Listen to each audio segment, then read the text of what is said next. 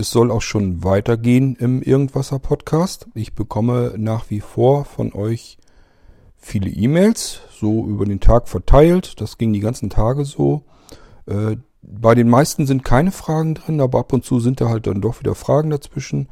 Und die freuen mich besonders, weil da können wir wieder dann einfach eine Episode draus machen und ich kann euch eure Fragen direkt und in gewohnter Ausführlichkeit beantworten. Und das werden wir jetzt in dieser Folge tun. Eine durchaus etwas längere E-Mail habe ich von dem Roland bekommen, schon vor ein paar Tagen.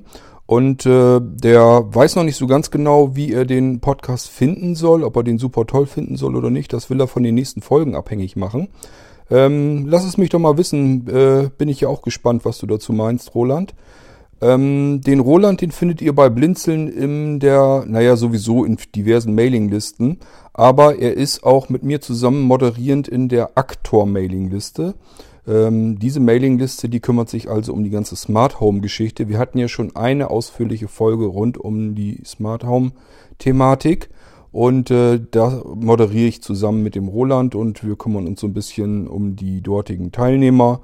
Ähm, eben die Fragen oder Anregungen zu diesem Thema haben, wenn ihr euch für die Smart Home Geschichte interessiert, ähm, kann ich euch das nur empfehlen. Meldet euch ruhig mal an in der Aktor Mailing Liste.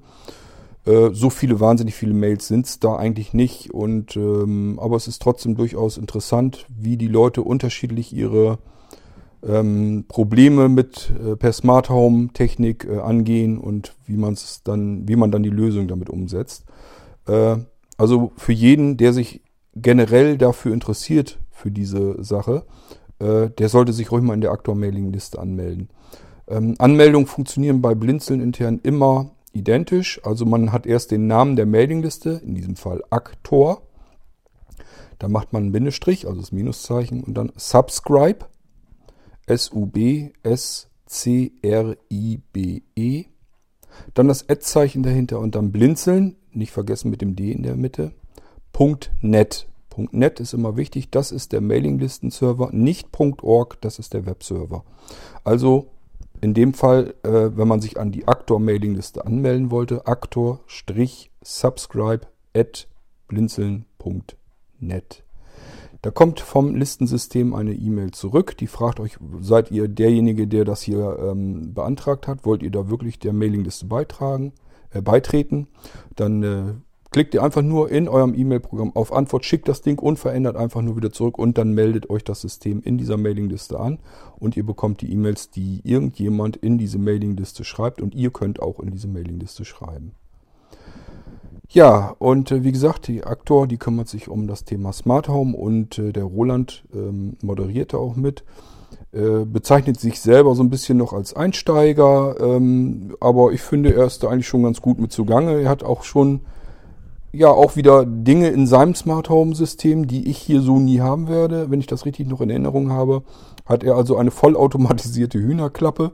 Äh, die habe ich nicht, mangels Hühner, aber ja gut, wer weiß, wohin man noch kommt und dann werde ich genauso froh sein, dass ich Roland mal fragen können, kann, wie er das umgesetzt hat, so wie Roland vielleicht auch in der Mailingliste nachfragt, er möchte dies und jenes tun, wie macht man das am besten? Und dann werden ihm auch Leute antworten, die so etwas dann schon äh, in die Tat umgesetzt haben.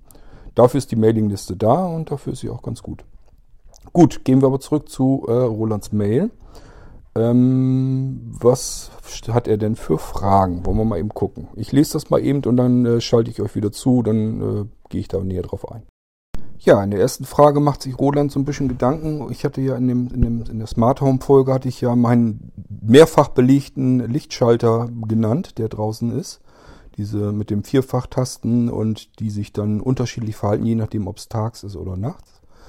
Ähm, und er meinte, das wäre für mich ja vielleicht noch alles so äh, hinzubekommen. Aber wenn er so an äh, meine Anja denkt, ähm, ob die das dann so hinbekommt, kann er sich eigentlich nicht vorstellen. Und spätestens, wenn man tagsüber meinetwegen die Musik anmacht und äh, will dann abends sich zurückziehen und will darüber die Musik wieder ausmachen, das dürfte dann ja nicht gehen, weil sich dann ja, ähm, äh, weil dann ja das Licht geschaltet wird. Nun, also, ähm, er hat auch angemerkt, natürlich würde das für mich dann wahrscheinlich kein Problem sein. Ich könnte es spätestens dann am iPhone ja schalten. Es ist aber auch so, dass wenn man den außen, diesen doppelt belegten Lichtschalter, der ist nicht überall. Es sind im Garten sind ja auch noch Schalter. Und darüber kann man dann nur die Musik schalten. Ähm, es ist also so, ja, wie soll ich euch das erklären? Direkt am Fischteich sind ähm, so ein paar Sessel zum Reinlümmeln. Und da ist auch so ein kleines Tischchen, da stellen wir äh, Männer, wenn wir unseren Bierabend machen, stellen wir da unser äh, Glas Bier drauf. Und unten drunter ist auch noch wieder so ein kleiner Taster. Damit können wir zum Beispiel den Teich schalten und äh, auch die Musik. Und der ist zum Beispiel dann auch nicht doppelt belegt. Dann habe ich noch verschiedene, das sind so kleine Würfel, die gibt es fürs FS20-System. Da kann man mit der flachen Hand so draufditschen. Die kann man auch draußen liegen lassen, die sind wasserdicht. Theoretisch, ich habe leider schon einen gehabt, der ist dann lief mir das Wasser entgegen, als ich den geöffnet habe. Der hat dann, das war sowieso sehr lustig, der hat also ständig ausgelöst und dadurch immer Musik an, Musik aus, Musik an, Musik aus. Den hatte ich also dann erstmal abgemeldet und äh, dann anschließend den Deckel losgemacht. Ja, und dann lief mir das Wasser schon entgegen. Also so viel zu der Wasserdichtigkeit. Ähm, dadurch, ah, ich muss von einer Tour in die andere dann wieder kommen. Dadurch ist mir übrigens aufgefallen, was man noch machen sollte, seitdem mache ich das immer. Ich lege mir für jeden Bereich einen virtuellen Schalter an. Zum Beispiel für Carport. Ich habe also immer einen Schalter in dem jeweiligen Gebiet. Beispielsweise eben, ich gehe in die Sektion Carport bei mir auf dem Smart Home. Da ist dann ein Schalter Carport aktiv. So, und der ist normalerweise eingeschaltet. Den kann ich aber abschalten. Sage ich gleich warum. Genauso im Garten. Da steht dann eben Garten aktiv. Da kann ich den Schalter einschalten oder ich kann ihn ausschalten. Der ist auch normalerweise eingeschaltet. Wenn nämlich jetzt so etwas passiert, dass ein Gerät mal total ausflippt, so wie eben im Garten äh, das gute Stück, was mir dauernd den Teich an und ausgemacht hat und die Musik an und ausgemacht, einfach weil Wasser reingelaufen ist und er ständig Kontakt gegeben hat. Der hat also ein Signal nach dem anderen geworfen, hat da verrückt gespielt. Äh, meine Anja hat sich halb tot gelacht, die fand das total witzig, wie der Teich ständig an und aus ging. Das war also auch nicht, dass er einfach in regelmäßigen Intervallen, sondern einfach, er ging dann aus, dann dauerte es ein paar Sekunden, dann ging er wieder an, dann gleich wieder aus, dann ging er wieder an, dann wieder aus. Und so ging das immer weiter. Musik genauso und äh, ja, wenn das, wenn man das, wenn das alles von Geisterhand geht, dann sind solche Sachen natürlich die, die entweder lustig sind oder auch nicht lustig sein können. Äh, ich fand's nicht lustig, meine Frau, die fand's lustig. Ähm, dadurch habe ich mir aber einfach diese kleinen Schalterchen gemacht, je Sektion, eben im Garten auch. Und wenn jetzt so etwas passiert, dass ähm, da ein Schalter verrückt spielt, dann kann ich jederzeit sagen, hier Garten aktiv, den Schalter den nehme ich raus. Und dann sind alle Programme, die mit diesem Bereich zu tun haben, also jedes Modul, was da schaltet, guckt erst nach, ist dieser Schalter aktiv? Wenn ja, dann darf ich arbeiten. Wenn nein, dann habe ich die Klappe zu halten. Dadurch kann mir dann so etwas nicht mehr passieren. Das sind immer so Sachen, äh, da kommt man erst drauf, wenn sie einem passieren. So wie da jetzt auch. Garten spielt verrückt. Also war mir klar, äh, das möchte ich nicht nochmal haben, also muss ich mir was einfallen lassen. Somit habe ich mir einen virtuellen Schalter angelegt und äh, kann den aus- und anschalten und alles, was in diesem Bereich tätig ist, alles, was jetzt da also im Garten zuständig ist, guckt erstmal nach, ist der Garten überhaupt aktiv. Wenn nicht, dann tue ich einfach gar nichts. Wenn der Garten aktiv ist, dann wirke ich. So habe ich mir das angelegt. So, aber zurück ähm, zu der Doppelbelegung. Ähm, es ist also so, wenn man den Außentaster, die Lichttaster, die sind wie gesagt an der Haustür und einer ist zum Eingangsbereich zum Garten hin, unterm Carport. Ich hatte euch ja gesagt, das sind eigentlich Innenschalter, Innenwandtaster, die dürfen keine Feuchtigkeit, also kein Wasser abhaben. Deswegen unterm Carport noch so, da äh, kommt kein direkter Regen dran. Ähm, und es ist also so, dass diese Schalter doppelt belegt sind, aber im Garten selber sind dann immer noch Schalter, die nur einfach belegt sind, die also wirklich, wo man genau weiß, die schalten die Musik, so wie diese Touch-Dinger eben und äh, die Taster unter den Tischen, die schalten dann auch immer nur die Musik. Ähm, Consuela guckt dann ja auch immer, wenn jetzt zum Beispiel Sonnenuntergang ist, guckt es nach, läuft im Garten gerade Musik, dann geht Consuela davon aus, oh, dann sitzt da wohl irgendjemand, der hat sich Musik angemacht, bin ich doch so nett und mache ihm dann die Beleuchtung vom Teich mit, mit zusätzlich an und so ein paar kleine Lampen so nebenan überall, so dass es dann da auch ein bisschen gemütlich wird und auch ein bisschen beleuchtet wird. Äh, das ist also schon so.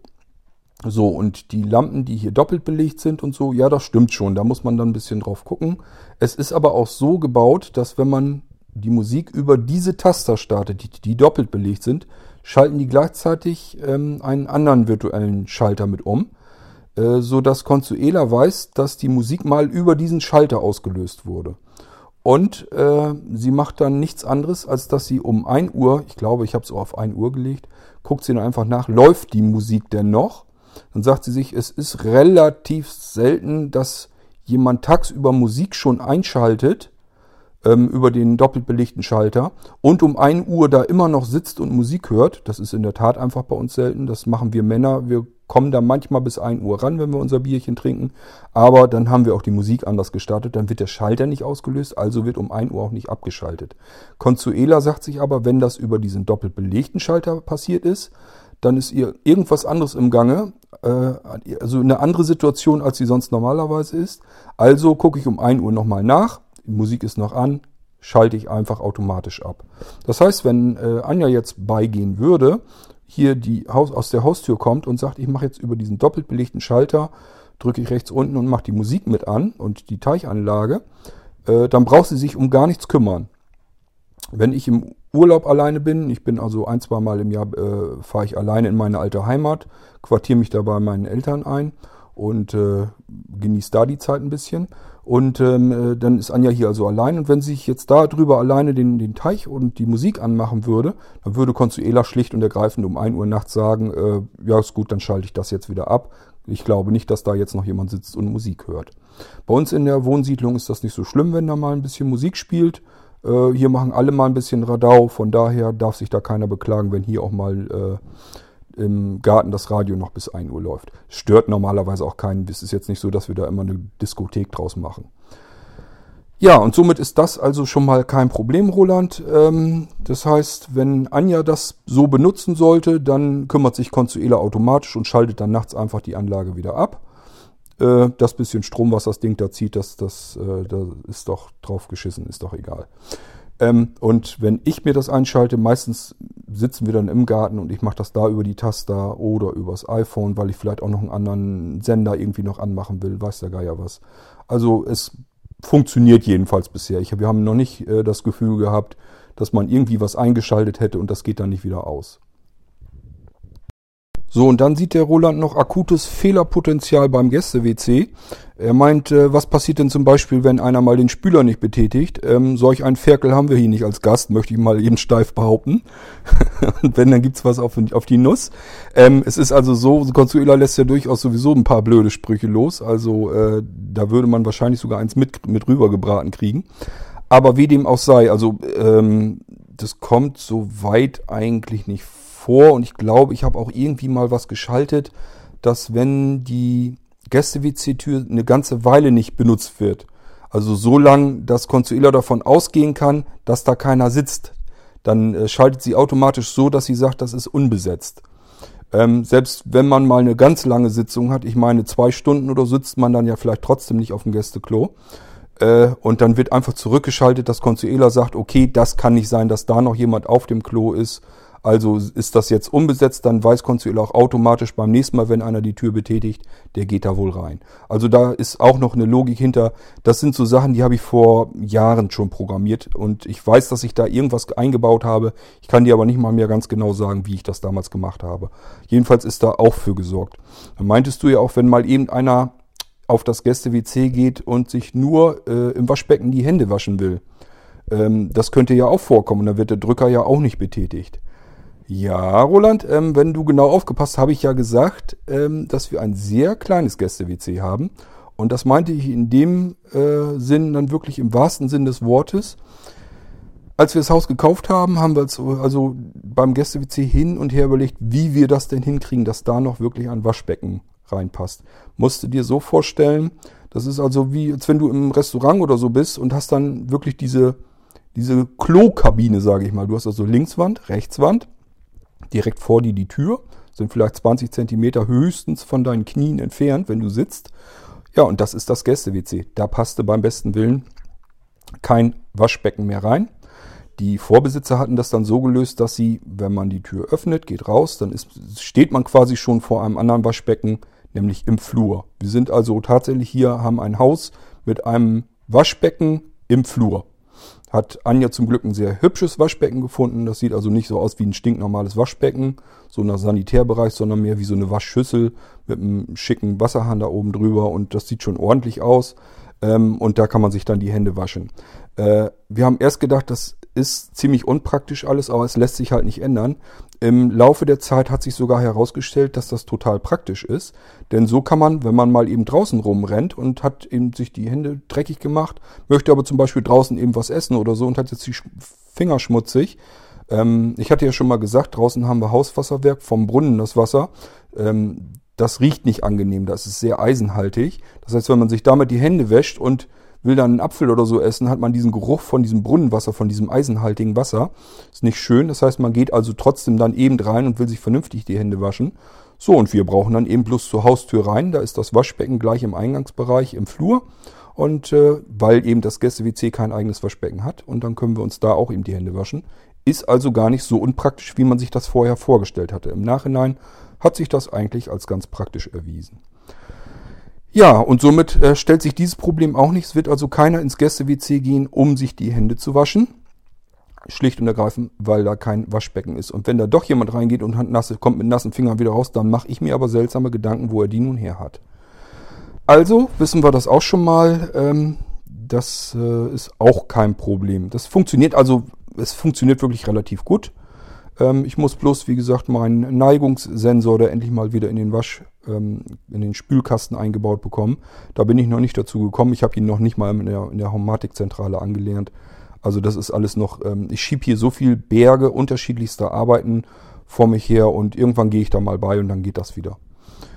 Ich habe seit, seitdem habe ich zum Beispiel auch seit der Neigungssensor da drin kaputt gegangen ist, habe ich auch diese dämlichen Sprüche von Consuela der ist ja auch im Flur, hatte ich ja erzählt. Und wie gesagt, man kommt dann vom Gäste-WC dann aus dem Flur raus.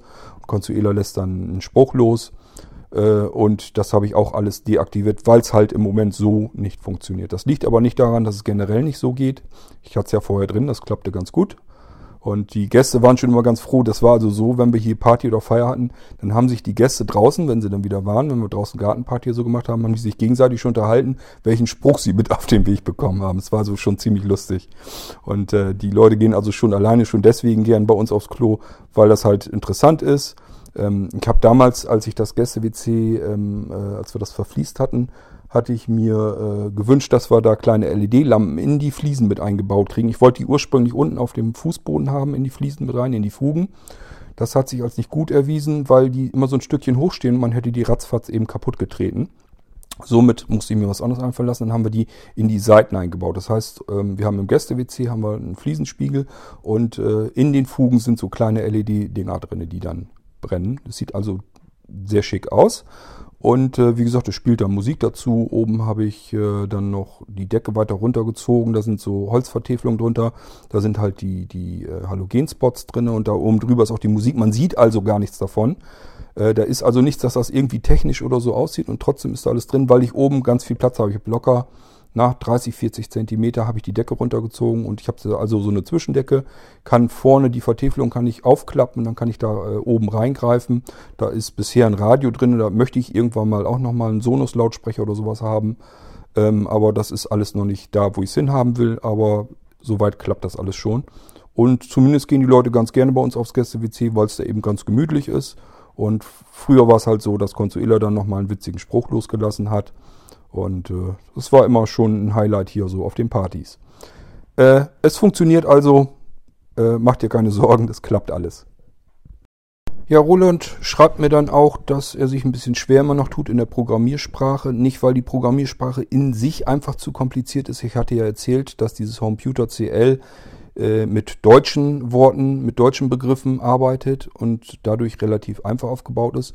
Aber wenn man äh, trotzdem noch nie irgendwas mit Programmierung am Computer zu tun hat, dann tut man sich ja auch schwierig. Man versteht ähm, solche Sachen wie Variablen zum Beispiel nicht, was das sind. Da kann man dann sagen, das sind Platzhalter und dann kann man sich da immer noch nichts Gescheites drunter vorstellen. Ich hab's so im Hinterkopf, dass ich da mal drauf eingehe, dass ich einfach mir ein Computerprogramm äh, bei mir mal ähm, aufs iPad hole und dann kann ich das hier sehen, während ich den Podcast aufzeichne und sage euch dann so Zeile für Zeile, was da passiert und auch wie das funktioniert. Vielleicht kann ich das hinbekommen, Roland, dass auch du dir da was besser drunter vorstellen kannst, wie diese ganze Geschichte überhaupt funktioniert. Werde dann sicherlich auch noch darauf eingehen, was man tun kann bei Computer, wenn man blind ist. Man kann ja mit, diesen, mit dieser Variablenvergabe nicht vernünftig arbeiten, mit den Zeittabellen und so. Und es gibt ja verschiedene Wege, um immer um ans Ziel zu kommen. Das ist auch bei Computer so. Und ich ignoriere diese ganzen, diesen ganzen Krempel drumherum eigentlich mittlerweile auch. Das heißt, ich vergebe auch keine Variablen mehr dort, wo es nicht sein muss. Und ähm, ich arbeite also mit globalen Platzhaltern in Computer CL und äh, auch mit den Zeitvariablen, statt dass ich das da alles eintrage, ähm, habe ich mir halt ein, ein, Skript angelegt, das dann alle paar Minuten durchläuft und da dann eben mal durchackert, was es zu tun bekommt. Ähm, das gehe ich dann sicherlich mal alles mit euch durch, einfach, dass ihr euch besser vorstellen könnt, wie diese Computer, wie die Programmierung funktioniert dieser äh, Smart Home Geschichte und äh, vielleicht auch es selbst ein bisschen einfacher habt, um überhaupt nachzuvollziehen, was da passiert und wie man da ans Ziel äh, drankommt und wo man vielleicht auch so ein bisschen drauf achten soll. Ich denke, da kommen wir am ehesten hin, wenn ich mir das so mal vornehme, dass ich einfach ein Skript oder vielleicht mehrere bei mir aus Computer herausnehme, euch dazu die Geschichte erkläre, was dieses Skript eigentlich tut und euch dann Zeile für Zeile mal ähm, abklopfe und erkläre, was da passiert und wie man es programmieren kann. Ich denke, damit kriegen wir es am ehesten hin. Da meinte der Roland auch noch, dass dieses Amazon Echo, da ist er ja auch ein bisschen gespannt drauf, vielleicht kann man da auch einfach mal irgendwie was machen. Ähm, Bisher ist es ja so, dass das Amazon Echo nur sehr begrenzt verschiedene Geräte unterstützt zum Schalten, zum Steuern. Und ähm, das sind so die Smart Home Lösungen bisher, die ich zumindest nicht besonders gerne mag. Ähm, und äh, das wird auch so sein bei Alexa, also dem, dem Sprachassistenten in dem Amazon Echo. Äh, das wird genauso sein wie mit dem HomeKit. Man kann also ja per Spracheingabe natürlich sagen, er soll dies und jenes schalten.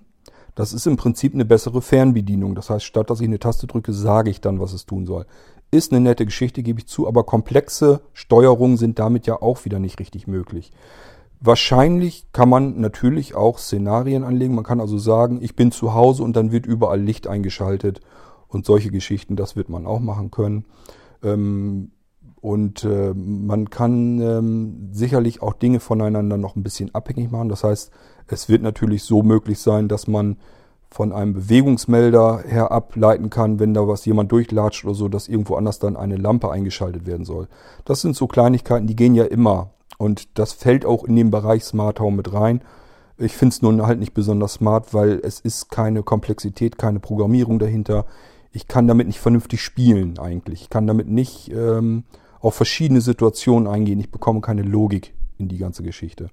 Deswegen äh, ist das ganz nett, aber äh, komplexe Steuerungen sind damit halt nicht möglich. Somit ist das für mich eigentlich keine richtige Smart Home Lösung. Ähm, für dich ist das natürlich hauptsächlich interessant, das hattest du ja auch geschrieben, für die Spracheingabe. Und du hast dich ein bisschen gewundert, dass ich gesagt habe, ich hätte hier die Spracheingabe für die Homatik schon drinne. Ähm, das wundert mich nicht, dass dich das wundert. Du hast auch gesagt, ob ich da mal kurz dann nochmal drauf eingehen kann, wie ich das gelöst habe. Ähm, es ist leider eine ganz plumpe Lösung, äh, Roland. Stell dir da nichts Besonderes drunter vor. Es gibt ähm, eine Spracheingabe, die läuft über Android die die Homatic ansteuern kann. Aber äh, die läuft komplett in Englisch an. Da habe ich keine Lust zu. Ich weiß nicht, ob, äh, ob äh, du das möchtest. Also ich möchte hier mein Haus nicht in Englisch bedienen. Somit habe ich mich da eigentlich gar nicht mehr drum weiter gekümmert. Zumal das sehr komplex ist. Man muss verschiedene Programme, verschiedene Dienste über Android installieren, damit das überhaupt zusammen funktioniert. Und ich, ich habe das mal versucht, so ein bisschen anzugehen. Aber es ist erstens ist es sehr komplex, sehr kompliziert, sehr umständlich und äh, sehr eingeschränkt und dann auch noch alles in Englisch, muss man dann äh, dem Sprachassistenten sagen. Und dann hatte ich einfach zuletzt keine Lust mehr und habe das nicht weiter verfolgt. Aber es gibt sowas durchaus. Ähm, ich musste mir also irgendwie anders helfen. Ich wollte ganz gerne, dass ich zumindest mal Licht einschalten kann. Meine Homatic-Anlage, ähm, dass ich sozusagen ein paar Lampen, die an der Homatic angeklemmt sind, davon geschaltet werden, dass ich da sagen kann, hier jetzt schalt mal ein. Ich kann da auch Musik oder so zulegen. Das heißt, aber ich kann keine komplexen Sachen. Ich kann jetzt nicht sagen, schalte mir die, die Lampe im Esszimmer oben in der Ecke ein oder im Wohnzimmer hinterm Fernseher oder sonst irgendetwas, sondern ich kann einfach nur ähm, ja sozusagen äh, eine bestimmte Szene einrichten. Ich kann jetzt sagen, schalte Licht ein, schalte Licht aus. Kann da auch Musik und so drauflegen, wie gesagt. Und das habe ich ganz einfach so gelöst. Ähm, HomeKit äh, Elgato Eve, das ist ja ein anderes Smart Home System, wo ich gesagt habe, wo ich äh, nicht so ganz mit einverstanden bin, dass man das Smart Home überhaupt nennt. Und ähm, das funktioniert über HomeKit, somit über Siri. Ähm, ich habe die Apple Watch, da kann ich ja so reinquatschen, hey Siri, und dann geht's los. Und ich mache nichts anderes, als dass ich per Hey Siri schalte mal Licht ein. Dann schaltet er die Elgato Eve ähm, Zwischensteckdose ein, schaltet darüber eine Lampe ein, eine Stehlampe. Und äh, ich habe per FS20 Master-Slave-Steckdosen da drinne. Also äh, er misst sozusagen den Strom. Er stellt fest, es ist eine Lampe eingeschaltet worden über meinen Sprachbefehl. Äh, das heißt, da läuft jetzt mehr Strom. Da, es gibt ein FS20-Signal an meine FAZ ab. Die wiederum gibt das an die Homematic weiter. Dort wird es in Computer äh, empfangen. Und darauf kann hin kann ich dann nach diesem Signal kann ich einfach wieder verschiedene Homatic-Geräte schalten und steuern lassen. Mehr ist es also nicht. Es ist also ein, wirklich ein extremer Umweg und das ist keine direkte Spracheingabe in der Homatic als solches, sondern ich bediene mich einfach verschiedener Methoden, dass ich einfach das nehme, was Spracheingabe kann. Das ist hier dieses Elgato Eve-System, die Zwischenschaltsteckdose. Und äh, die schaltet, ich messe davon den Strom, und gibt ein FS20-Signal ab. Das FS20-Signal wird von der Homatik angenommen, äh, erkannt und daraufhin werden dann wieder, kann die Homatik dann alles schalten, was ich dann äh, schalten lassen möchte. Das geht ja ganz einfach dann über das Programm in Homeputer. So habe ich mir geholfen, ist also nicht das, was du sicherlich haben möchtest, aber es geht. Nochmal ganz generell, was mir an dieser ganzen Geschichte mit dem HomeKit nicht so richtig passt. Ähm, das funktioniert nicht über äh, etablierte Funkstandards, die auch eine hohe Reichweite haben, sondern äh, Apple versucht das ja alles über ein Netzwerk aus Bluetooth LE Geräten, das ist ja dieses sehr stromsparende Bluetooth-Signal, ähm, die Funkstrecke, äh, Funkstrecke ähm, abzugreifen und äh, darüber sozusagen ein Netzwerk aufzubauen von Gerät zu Gerät. Das heißt, das ganze System basiert eigentlich darauf, dass man äh, das ganze Haus und den ganzen Garten voll mit diesen Dingern hat. Ähm, erst dann kann das überhaupt Reichweite bekommen, denn dieses Bluetooth-LE-Signal, das schafft so, naja, man sagt brutto 10 Meter, äh, lass es 8 oder 9 Meter vielleicht sein, da sagen die meisten nämlich, dann ist wirklich schon Feierabend. Und wenn man nur so ein paar Meter Reichweite hat, ich weiß nicht, wie euch das geht, also ich finde das ähm, relativ unbrauchbar. Wenn man da bedenkt, ich habe dann einen Bewegungsmelder irgendwo im Flur und der soll mir irgendwo einen Lichtschalter noch äh, einschalten, und ähm, äh, das Apple TV als Basis ähm, soll das ja dienen, steht dann wieder im Wohnzimmer und ähm, da reicht schon die Reichweite von diesem Bluetooth LE nicht mehr richtig. Äh, das, ich weiß nicht, wie man sich das vorstellen soll, wie man da eine komplette und komplexe Smart Home Lösung äh, hinkriegen will. Andere Geräte funktionieren dann über Wi-Fi, über das Wi-Fi-Signal. Das ist natürlich schon deutlich mehr Reichweite, hat aber auch wieder, also wer viel mit WLAN zu tun hat, weiß, was da für Probleme äh, bestehen. Äh, man ist ständig am Fummeln, dass man irgendwie hier noch einen Repeater zwischensetzen muss und äh, da fängt man dann an mit Powerline, weil das mit dem WLAN-Signal dann doch nicht zuverlässig funktioniert. Das ist für mich alles Krückstocklösung und da, da habe ich absolut keine Lust zu. Und deswegen ähm, habe ich von diesem äh, ganzen HomeKit-Zeugs äh, nur so viel, dass ich, wie ich halt brauche, um das zu beobachten und um ein bisschen zu spielen und mit Siri zu spielen. Äh, aber ansonsten äh, ist das kein System, wo ich drauf hinaus möchte. Ich muss ein zuverlässiges System haben, äh, das auch so viel Reichweite hat, dass ich bis in den Garten rein kann und äh, ins obere Stockwerk, in den Keller rein, auf, das, auf den Dachboden. Ich möchte das überall benutzen können und nicht nur in den Metern, die ich fast schon mit der Hand so bedienen kann, weil äh, wenn ich äh, ein Gerät habe, das eine Bluetooth-Reichweite von meinetwegen fünf Metern oder so hat, dann kann ich auch eben aufstehen und äh, mit der Hand das direkt schalten. Da brauche ich kein ähm, Smart Home für, um da irgendwie äh, was in der Ferne äh, automatisiert schalten zu können. Da halte ich also alles nichts von. Und ähm, ich hatte ja schon gesagt, die Homatic, die läuft über 868 Megahertz. Und ähm, das Ding hat eine viel äh, größere Reichweite. Da gehe ich aber gleich nochmal drauf ein. Da habe ich nämlich eine andere Frage von dem Erich und dann gehen wir da nochmal drauf ein. Dann hatte mich der Niklas, das ist auch ein sehr geduldiger Mensch, mit dem habe ich auch mittlerweile fast täglich zu tun, weil ich hier seinen Computer einrichte. Und er hat so ein paar, na, ich will mal sagen, so ein paar Sonderwünsche. Und äh, da bin ich ständig mit am Basteln und äh, mir sind auch schon graue Haare deswegen gewachsen, weil das nicht so funktioniert, wie äh, Niklas das gerne hätte am liebsten und wie ich es ihm natürlich auch gern verwirklichen würde. Also es ist halt mein Problem auch, wenn jemand mit speziellen Wünschen zum Ran äh, rangeht, dann ist das natürlich auch mein Ziel. Ich würde demjenigen natürlich am liebsten diese Wünsche auch gerne erfüllen. Deswegen bin ich da jetzt auch schon sehr lange dran an Niklas Sonderwünschen. Und ähm, das geht da also um äh, virtuelle Maschinen mit Android und Remix und Remix Player und das will alles nicht so, wie ich mir das vorstelle. Man muss das alles ja auch blind bedienbar hinbekommen. Ähm, das heißt, er will das Ding dann natürlich auch starten können und dann soll Talkback laufen und so weiter und so fort. Und das funktioniert alles überhaupt noch nicht so richtig, wie es soll. Da ist man, man, ich hangel mich also vom Problem zu Problem bei den Systemen. Aber ich versuche es noch ein bisschen, äh, bevor ich aufgebe. Ich gebe sehr, sehr ungern auf und deswegen bin ich jetzt auch die ganze Zeit da mit Ehrgeiz noch immer dran. Ja, und äh, Niklas hat da also zum Glück sehr viel Geduld, sonst wäre es noch schlimmer, wenn ich da jetzt ständig einen Zeitdruck im Genick hätte. Aber gut, andere Geschichte kämpfe ich mich durch. Der Niklas meinte, ähm, also er findet den Podcast auch wohl sehr gut und ähm, er hat ja so besondere Interessen. Er mag zum Beispiel gerne so mit künstlicher Intelligenz, das reizt ihn wohl das Thema mit Robotik und solche Geschichten. Und er fand meinen äh, Smart Home äh, Podcast ganz interessant, weil ich da ja auch so ein bisschen von erzählt habe, dass da auch so ein bisschen Logik drin steht, so ansatzweise ganz leicht gehaucht, schon ein bisschen Intelligenz, bisschen künstliche Intelligenz drin. Einfach weil ich versuche, auf verschiedene Situationen einzugehen. Ihr erinnert ihr euch ja an die Geschichte mit dem Eingangsbereich, wenn jemand ähm, die Haustür öffnet, dass äh, Consuela dann weiß, wie sie sich zu verhalten hat. Und ähm, ja, das ist so ein bisschen äh, künstliche Intelligenz. Ich weiß, ich, ich spreche da eigentlich nicht so gerne von, dass das in den Bereich künstliche Intelligenz geht.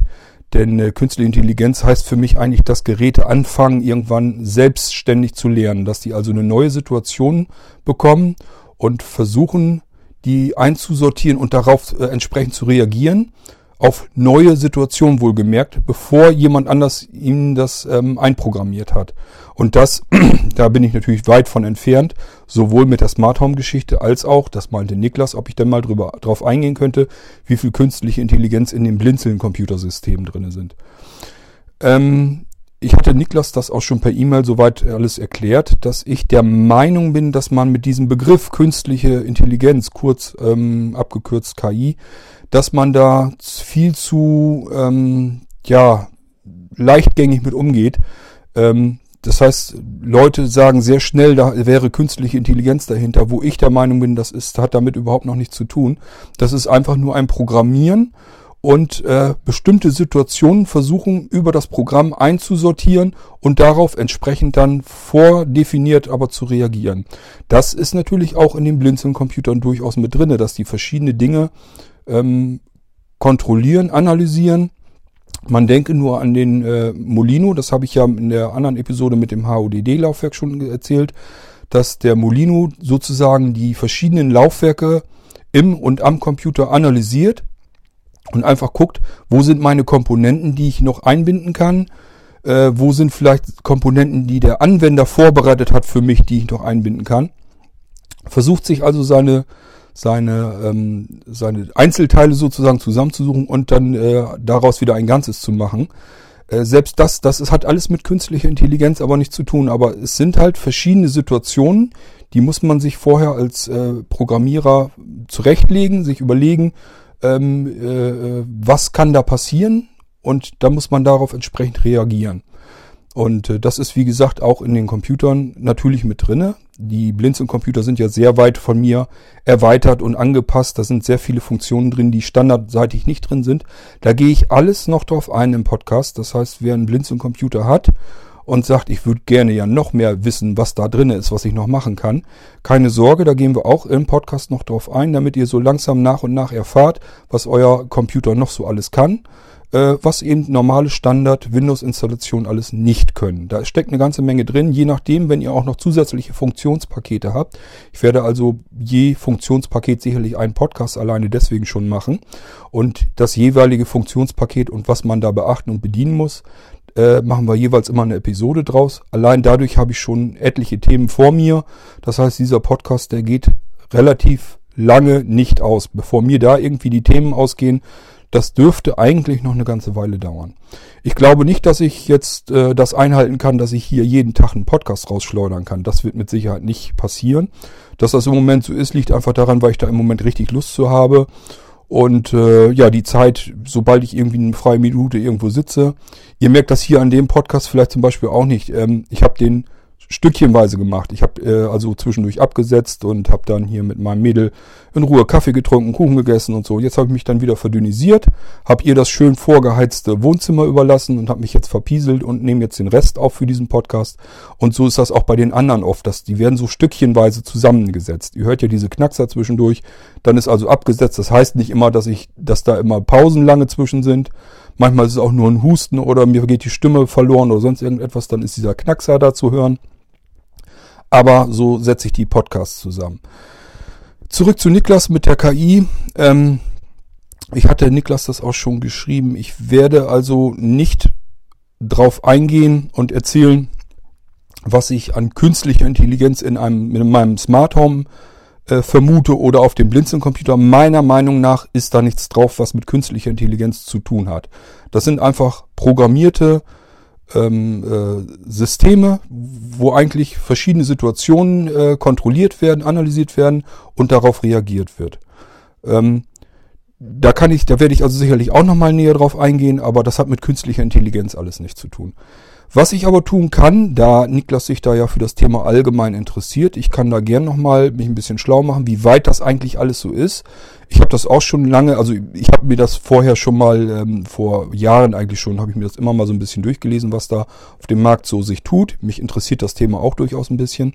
Und äh, was ich tun kann, einfach mal aktuell gucken, wie weit sind wir eigentlich? Was kann man als künstliche Intelligenz verstehen? Was... Ähm, was ist jetzt heute heutzutage schon möglich und kann daraus natürlich gerne nochmal eine Folge machen, was ich dabei herausgefunden habe und mache dann einfach nochmal eine komplette Folge nur über künstliche Intelligenz.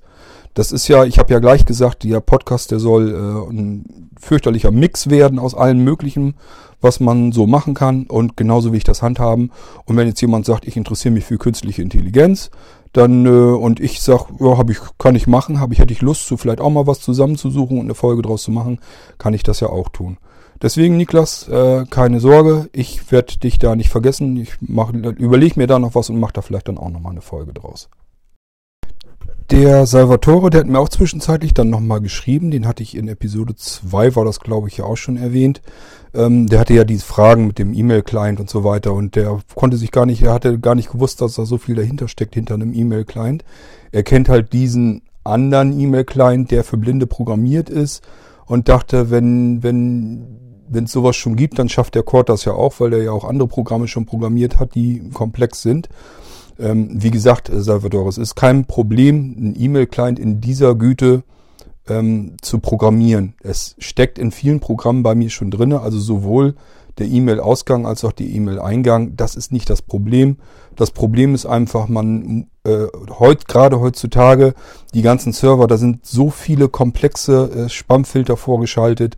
Ähm, das ist zum Scheitern verurteilt, wenn man da versucht, ähm, das Ding als E-Mail-Client zu programmieren ähm, das äh, duftet also wirklich nach, nach einer ähm, Spam-Schleuder und äh, ich habe da keine Lust zu. Da, das bleibt einfach dann bei den ähm, Anti-Spam-Systemen einfach hängen und äh, man handelt sich eigentlich im Prinzip nur Ärger ein. Und äh, ich sag mal, ähm, wir hatten ja von Wolfram den äh, E-Mail-Client, den für Blinde. Und genau, er hat auch diese Probleme. Ich habe da mit Wolfram auch schon drüber ähm, äh, diskutiert und hatte ihm das auch schon versucht zu erklären, woran das meiner Meinung nach liegt, dass wenn äh, er E-Mails versendet über sein Programm, warum die hier und da mal hängen bleiben und nicht ankommen. Die bleiben einfach bei anderen äh, Anti-Spam-Systemen, die den Servern vorgeschaltet sind, bleiben die einfach hängen. Da kann er auch nichts gegen tun, weil das im Prinzip sind das ähm, Plugins, die man benutzt in der Programmiersprache, mit der man arbeitet. Das sind also ja einfach meistens DLL-Dateien oder sowas in der Art, die man sozusagen ansteuert aus seinem Programm heraus. Man sagt also diesen, diesen Plugin dann, äh, hol mal die E-Mails von dem und dem Server und so weiter und so fort. Man kann das alles ansteuern, die ganzen Funktionen. Und die kümmern sich darum. Und diese Plugins, die sind halt, werden halt gern von allen möglichen Programmierern genutzt und ganz selten sind das Programmierer, die daraus einen E-Mail-Client bauen. Die meisten benutzen den Kram, ja, leider Gottes, um Spam zu verteilen oder irgendwelche anderen dubiosen Geschichten. Oder so wie ich in meinem Programm, um mal eben äh, eine Registrierung abzuschicken oder sonstige Geschichten. So Kleinkram halt, wo es dann auch nicht ganz katastrophal ist, wenn das mal irgendwo in einem Spam äh, hängen bleibt. Ja, und äh, was hatte der Salvatore dann noch? Das mit dem Smart Home, ja, das hatte, fand er auch wohl sehr interessant und ähm, äh, kann sich jetzt erst so manches äh, erklären, was er sich vorher nicht erklären konnte. Wie gesagt, das war ja auch nur erstmal so ein grober Überblick, ähm, Salvatore. Ich werde da auch noch weiter zu eingehen, auch relativ weit am Anfang äh, beginnen. Also wir werden wirklich, ich habe mir noch vorgenommen, dass wir das so machen, dass wir wirklich einfach mal uns so äh, ein Smart Home System vornehmen, wie man es wahrscheinlich auch bekommt. Also erstmal einfach nur die Zentrale uns ähm, werde ich euch mal vorstellen, äh, was da dran ist, wie die funktioniert. Und dann äh, probieren wir einfach mal, wie das überhaupt funktioniert mit der Schaltsteckdose, wie man Geräte anlernt und sowas alles. Da habe ich noch mehr Anfragen hinterher bekommen. Und deswegen werden wir uns da sowieso nochmal mit beschäftigen. Das heißt, das Thema Smart Home, das ist für viele, ist das etwas, was, wo man runter man sich überhaupt nichts vorstellen kann. Die meisten können sich auch nicht vorstellen, was sie damit selber überhaupt tun können, äh, dass sie das selber auch gebrauchen können. Das ganze Ding, diese ganze Smart Home Geschichte ist ja jetzt eigentlich auch erst gerade erst in Mode gekommen. Wenn ich bedenke, ich habe das hier schon etliche Jahre im Haus und im Garten am Laufen und äh, auch zu einer Zeit, wo eigentlich noch keiner so großartig sich über Smart Home Gedanken gemacht hat. Jedenfalls die Leute, die ich so kenne. Also klar, gibt immer genügend andere auch, die das dann auch schon alle drin haben. Gibt es ja auch schon eine ganze Weile das Homematic-System. Das FS20-System gibt es noch viel länger. Also das ist alles schon jahrelang auf dem Markt. Das ist nicht wirklich neu, aber jetzt wird es halt gerade erst modern. Da hat Apple mit HomeKit und die anderen sicherlich auch ihren Anteil zu beigetragen. Und wie gesagt, ich werde da auch nochmal weiter drauf eingehen. Dann hatte der Salvatore auch gesagt, dass am iPad das VoiceOver klar konnte man besser verstehen, aber er kann auch verstehen, dass man das nicht immer großartig irgendwas aufbauen möchte und ähm, dass man, wenn man gerade so eine App-Vorstellung oder so macht, dass man das mal eben schnell aus dem Handgelenk schütteln möchte. Äh, das ist bei mir tatsächlich auch wirklich der Fall. Und ähm, ich werde auf alle Fälle, werde ich, bevor ich jetzt damit anfange, mit dem iPad aufzunehmen und das so zu machen, wie ich es letztes Mal gemacht habe, mit dem Lautsprecher und so, werde ich mit Sicherheit vorher nochmal versuchen, mit dem neuen iPhone 7 äh, dann den Podcast zu machen und eine App vorzustellen. Ich hoffe so ein bisschen, dass da die Lautsprecher so viel hergeben, ähm, dass man es da recht gut, klar und deutlich verstehen kann. Das wäre für mich natürlich ideal, weil dann brauche ich keine Zusatzgeräte, kein gar nichts, kein Lautsprecher, überhaupt nichts. Kann einfach im Hintergrund die App hier laufen lassen, die aufnimmt und im Vordergrund euch eine App vorstellen mit VoiceOver und ähm, ich hoffe, dass das klappt. Ich vermute nämlich, dass das geht, weil die Lautsprecher sollen doch einiges mehr an Dampf haben beim iPhone 7, gerade beim iPhone 7 Plus. Und wie gesagt, das bekomme ich jetzt diese Tage, das ist unterwegs zu mir. Und ähm, ich glaube und hoffe sogar, dass es morgen schon hier eintrudelt. Muss ich noch ein bisschen einrichten und so weiter, bis ich das alles wieder so zum Laufen habe, wie ich es haben will. Und äh, wenn das dann soweit ist, dann werde ich das mal ausprobieren mit einer mit der nächsten App, die ich dann vorstellen will. Und dann hören wir uns das Ganze dann nochmal an und vielleicht haben wir Glück und es klappt dann ganz gut und dann können wir da mitarbeiten. Und dann äh, habe ich hier wirklich freie Bahn. Dann kann ich jederzeit, kann ich mich hinsetzen, starte die Aufnahme-App und stelle euch irgendeine App vor, die ich hier häufig benutze und die ich vielleicht dann auch ganz gut finde und die ich euch eben vorstellen möchte. Ich hatte ja damals im Tuxo-Podcast sogar schon angekündigt, dass ich euch ganz gerne nochmal die verschiedenen Musikdienste sowie Napster und so vorstellen wollte, dass man den Unterschied hat. Ähm, ich habe dadurch leider einige Situationen verpasst. Ich hatte zwischendurch ja dieses Wimp-Abo, ich hatte Spotify, ich hatte eigentlich alle Musikdienste mal ausprobiert. Es gibt ja immer diese kostenlosen Testzeiten und ich hätte natürlich gerne dann die App auch dann äh, mit VoiceOver euch vorgestellt, dass man einfach jeden Musikdienst mal mit abgreifen kann. Ähm, ja, das kann ich mir erstmal schenken, weil die ähm, Testzeiten sind rum und ich benutze die nicht alle. Ich habe also im Moment ähm, Google Music habe ich am Laufen, dann habe ich Napster am Laufen, äh, Spotify kann man, glaube ich, so kostenlos auch noch mal ein bisschen ausprobieren. Ähm, den werde ich aber nicht wieder weiter buchen. Ähm, den, äh, den Apple Music hatte ich natürlich auch, als da die Testzeit war. Den habe ich aber auch nicht verlängert, weil ich das nicht gebrauchen kann. Ähm, was habe ich denn noch? Ach ja, hier von äh, Amazon, das wird ja wahrscheinlich auch auf uns zukommen, das ist dieses Amazon Young äh, Limited ähm, Music, das wird ja, das ist im Moment in den USA, das wird ja auch wahrscheinlich nach Deutschland kommen. Und das soll dann, wenn es auf Alexa läuft, also auf dem Amazon Echo, soll es ja nur irgendwie 3,99 Euro oder sowas kosten. Ich vermute mal, so wie ich mich kenne, werde ich das dann auch abonnieren, weil das ist immer so ein reizvoller Kleinbetrag und äh, macht dann das Amazon Echo ja noch interessanter, weil man eben einfach in den Raum rein äh, brüllen kann. Braucht man ja noch nicht mal brüllen. Äh, hier spielen wir eben den und den Titel. Und äh, das reizt mich natürlich schon sehr. Also da werde ich wahrscheinlich dann auch das Musikabo auch noch abschließen. Kann sein, dass ich dann vielleicht Google Music übrig habe, obwohl, ja, bei Google Music ist wieder der Vorteil, ähm, da kann man eigene CDs hochladen. Das habe ich natürlich gemacht. Ähm, die ganzen Musikstreaming-Dienste, die äh, können meinen verkorksten Musikgeschmack nicht gänzlich abdecken. Und Google Music hat halt den großen Vorteil, man kann dann halt eine, ein Programm auf seinem Windows-Rechner starten und äh, kann dann verschiedene von, von seiner CD-Sammlung sozusagen die ganzen Titel äh, bei Google hochjagen und dann wird das mit reingemixt in Google Music. Das heißt, man sucht dann einen Interpreten und wenn Google Music den selber nicht hat, dann ist es zumindest unter den eigenen hochgeladenen Titeln dabei. Und das ist für mich natürlich wahnsinnig interessant, weil, wie gesagt, die ganzen Musik Streaming-Dienste haben nicht alles an Titeln und Musik und Interpreten, die ich gerne höre. Und so konnte man das, konnte ich das da dann noch eben hochladen und kann über Google Music ziemlich viel abdecken, was ich an Musik hören möchte. Ja, ähm, aber diese ganzen Musikstreaming-Dienste, da werden wir sicherlich nochmal gesondert drauf eingehen müssen. Das ist ja eine ziemlich komplexe Geschichte. Ein bisschen was hatte ich euch damals schon vorgestellt im Tuxo-Podcast. Das ist natürlich mittlerweile auch alles hoffnungslos veraltet, wenn man sich da manchmal so die alten Folgen anhört und sich dann die Apps heutzutage anguckt. Ähm, da sind schon 10.000 Mal Up Updates gefahren worden und die Apps sehen mittlerweile ganz anders aus und äh, lassen sich völlig anders bedienen. Und man muss auch erstmal gucken, ob das überhaupt wieder alles mit VoiceOver funktioniert. Also ich denke gerade so an die Napster-App, die hat sich dermaßen verändert. Das war früher, als ich das das erste Mal ausprobiert habe mit VoiceOver, ging das wunderbar alles. Die konnte man prima bedienen mit VoiceOver. Ähm, so wie sie jetzt aussieht, kann ich es mir fast nicht so vorstellen, dass das immer noch gut geht. Aber das muss man eben ausprobieren. Das haben wir letztes Mal beim Speedtest ja auch bemerkt. Da hätte ich auch nie im Leben für möglich gehalten, dass das Ding so gut mit VoiceOver bedienbar ist. Und wir haben gesehen, es geht vorbildlich. Also da kann man sich auch mal vertun. So, dann äh, werde ich mir nochmal die Mail, ich habe noch eine Mail in Erinnerung von Erich, der hatte noch Fragen und die möchte ich auch natürlich noch eben abhandeln. Lasst mich die mal eben raussuchen, ein bisschen reinlesen und dann gehen wir da noch drauf ein. Der Erich fand wohl die Folge mit dem Smart Home, fand er auch wohl interessant und äh, hatte dann auch noch so Fragen jetzt in seiner E-Mail. Einmal so zu den Preisen, was das alles so kostet, äh, gerade wenn man einsteigen will, was zum Beispiel die Homatic Zentrale kosten würde und dann diese Computer Software. Ähm, also die Zentrale, die CCU2, das ist ja so die aktuellere von den beiden Zentralen, die es gibt für das Homatic-System.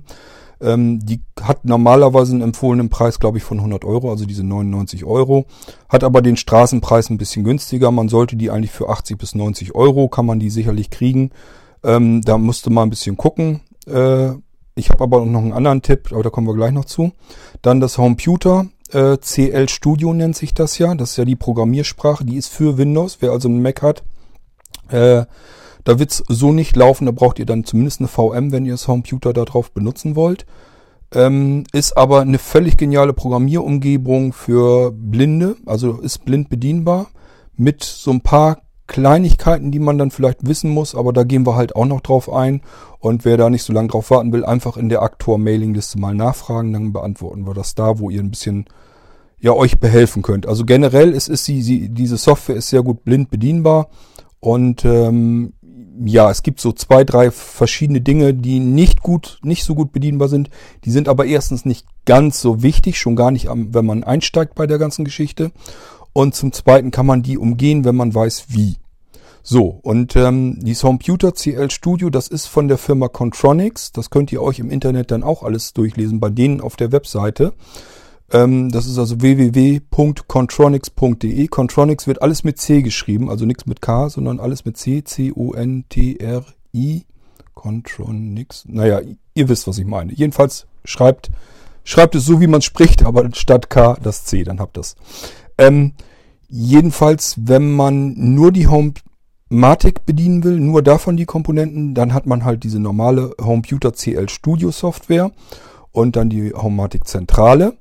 Die Homeputer CL Studio kostet so ungefähr 150 Euro. Das kommt auch, das kommt immer alles drauf an, wo man es dann äh, einkauft. Ähm, Erich, du kannst, so wie alle anderen auch, ähm, bei Contronics direkt einkaufen. Die haben alles vorrätig. Also auch von äh, Homematic äh, die ganzen verschiedenen Module und äh, auch von dem FS20 und so, das sollten die auch alles da haben. Äh, haben auch so ein paar eigene Produkte dann auch noch mit dabei, die man in das Homematic-System einbinden kann. Ähm, einfach dort auf der Webseite mal umschauen und bevor ihr da was bestellen wollt, ähm, das ist für diejenigen, die bei uns in der Aktor-Mailingliste drinne sind. Also ähm, meldet euch da dann schön an in der Mailingliste. Und äh, wenn ihr dann schön da drinne angemeldet seid, dann schickt bitte mal eine E-Mail an isa.blinzeln.org, also ISA, das Ad-Zeichen, blinzeln mit dem D in der Mitte, .org. Da schickt ihr eine E-Mail hin und in den Betreff schreibt ihr Aktor. Das kann sein, dass bei dem Aktor, dass da noch was dazugehörte. Äh, das weiß ich alles nicht so aus dem Kopf. Ich kann mir auch nicht alles merken. Und das ist immer das Problem, wenn man dann einfach nur so ein iPhone vor sich hat und einen Podcast mal eben schnell aufzeichnen will. Äh, ja, dann kann man nicht auch mal eben nachgucken oder so. Aber ihr findet das dann schon, weil Isa versucht euch zu verstehen. Die sieht ja, ihr sucht irgendwas, was mit Aktor zu tun hat und schickt euch entsprechende Treffer zurück. Das heißt, die durchsucht einfach, was habe ich hier an Abrufinformationen zur Verfügung. Aha, da steht was mit Aktor und hier steht was mit Aktor und dann schickt sie euch eine E-Mail zurück. Ich habe das und das gefunden. Was willst du davon haben? Isa ist unsere ähm, Informationsservice-Assistentin. Äh, wir haben ja mehrere Systeme bei Blinzeln, die heißen relativ ähnlich. ISA, IDA und INA. Ähm, die haben mit, eine hat mit Nameservern mehr so zu tun, die andere mit, mit der Domain-Geschichte oder mit dem Download-Bereich. Ähm, und ISA ist halt für die ähm, Informationen zuständig bei Blinzeln. Ähm, das ist einfach ein System, die verschiedene Abrufdienste bereithält. Wir haben also verschiedene Texte bei Blinzeln vorbereitet. Die haben wir ähm, bei uns gespeichert und wenn ihr eine E-Mail an ISA schickt, dann guckt die nach, was habe ich hier an Informationen, die auf diese Treffer, die ihr in dem Betreff angebt, ähm, passt und dann schicke ich demjenigen das zurück. Und wenn gar nichts im Betreff steht, dann schickt euch ISA eine Übersicht aller Abrufdienste zurück. Das heißt, das könnt ihr auch machen. Ihr könnt einfach eine leere E-Mail an ISA schicken und dann könnt ihr mal sehen, was es alles an Abrufinformationen von Blinzeln gibt, die ihr euch zusenden lassen könnt per E-Mail. Logischerweise ist alles kostenlos und äh, da lohnt sich auch zwischendurch immer wieder mal ein Blick. Wenn ich irgendwas übrig habe oder so, dann haue ich das da wieder rein. Längst nicht so, wie ich es eigentlich vorhabe. Ich wollte eigentlich ganz gern unsere ganzen Anleitungen, was wir alles so haben, wollte ich auch alles gerne bei ISA zur Verfügung stellen, dass man jederzeit per E-Mail äh, an die ganzen Informationen und Texte herankommen kann. Dort findet ihr auch unsere Shop-Empfehlungen. Ähm, ist auch ganz interessant, denn äh, es gibt ja bestimmt auch Leute, die sich in unserem Shop-System bei Blinzeln ein bisschen schwer tun, die keine Lust haben, auf diesen ganzen Webshop da drin herumzusuchen. Steht auch längst nicht alles drinne und es ist auch vor allem nicht immer so aktuell. Ähm, auch da hat Isa eine Textdatei mit unseren Shop-Empfehlungen, die könnt ihr euch auch kommen lassen. Äh, wenn ihr dann direkt dran wollt, ähm, an Isa eine E-Mail schreiben in dem Betreff Shop-Angebote, dann bekommt ihr direkt unsere Angebotsempfehlung. Da sind die ganzen Molinos und wo ich hier so drüber spreche, sind da nämlich auch alle mit aufgeführt. Wenn ihr euch, wenn ihr euch da mal weitere Informationen holen wollt oder auch einfach mal wissen wollt, was kostet der ganze Spaß eigentlich überhaupt, wo äh, der Kurt da drüber redet, äh, guckt da da rein und dann ist, dann habt ihr alle Informationen, die ihr dazu braucht. So und genauso gibt es halt ein, ein, eine Information hinterlegt für den Begriff Aktor. Aktor ist ja unsere Mailingliste rund um Smart Home. Und da werdet ihr feststellen, ähm, dass wir halt mit Contronics einen ordentlichen Rabatt ausgehandelt haben. Ähm, das lohnt sich also durchaus, wenn man da irgendwie eine Zentrale sich schon kaufen will. Homeputer CL muss man sowieso normalerweise da bestellen. Man kann es aber auch über andere Händler bekommen. Ähm, und äh, ja, man kann sich dann einfach an Contronics wenden sagt dann hier Stichwort Blinzeln, äh, ich hätte gern äh, den mit Blinzeln ausgehandelten Rabatt und dann sollte das eigentlich funktionieren, dass man den Rabatt dann auch bekommt und kann dann dort einkaufen und bekommt da ein paar Prozent äh, gut geschrieben auf der Rechnung. Es lohnt sich auf alle Fälle, wenn ihr also vorhabt, äh, mit Homematic einzusteigen. Und äh, auch gerade wenn ihr Computer benutzen wollt, ähm, dann schreibt ruhig direkt an Contronics eine E-Mail, sagt, ihr kommt vom Blinzen, ihr seid in der Aktor-Mailing-Liste und äh, fragt auch nach, ihr wollt dann dies und jenes bestellen und äh, hättet mitbekommen, dass ein Rabatt ausgehandelt wurde zwischen Contronics und Blinzeln. Ja, und äh, dann schauen wir mal, was der Erich noch so für Fragen hat. Das waren also die Fragen zu den Preisen, Erich. Ich hoffe, das hilft dir soweit erstmal weiter, dass du ein bisschen einschätzen kannst. Ich sagte ja in dem anderen Podcast schon, wenn man dann so Zubehör kaufen will, so die einzelnen Module, kosten immer so um die 50 Euro. Wenn du jetzt anfängst mit einem Zwischensteckdose, das, da würde ich auf alle Fälle zu raten, das ist immer das Einfachste. Ähm, die kriegt man aber auch schon für unter 40 Euro, knapp unter 40 Euro. Und äh, dann vielleicht ein Bewegungsmelder dazu je nachdem, was man nimmt, zwischen 45 und 55 Euro circa und vielleicht ein Wandtaster oder was man sonst noch sich, man hat ja auch eigene Vorstellungen, was man gerne haben möchte. So zwei, drei Teile erstmal damit anfangen.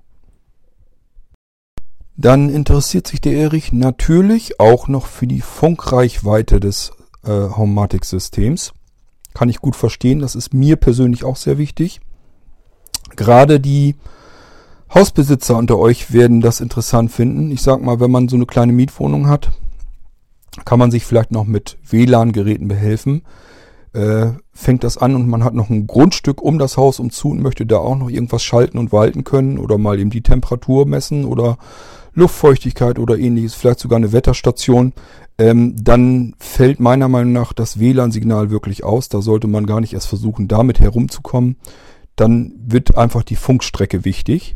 Und ähm, da gibt es äh, im Prinzip zwei Funkfrequenzen, die wichtig sind im, im Smart Home Bereich, nämlich die 433 Megahertz.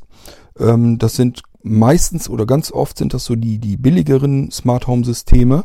Äh, ich sagte ja schon, es gibt so ein paar Hersteller, die bauen so Funksteckdosen äh, für 20, 15 oder 20 Euro äh, teilweise sogar noch weniger.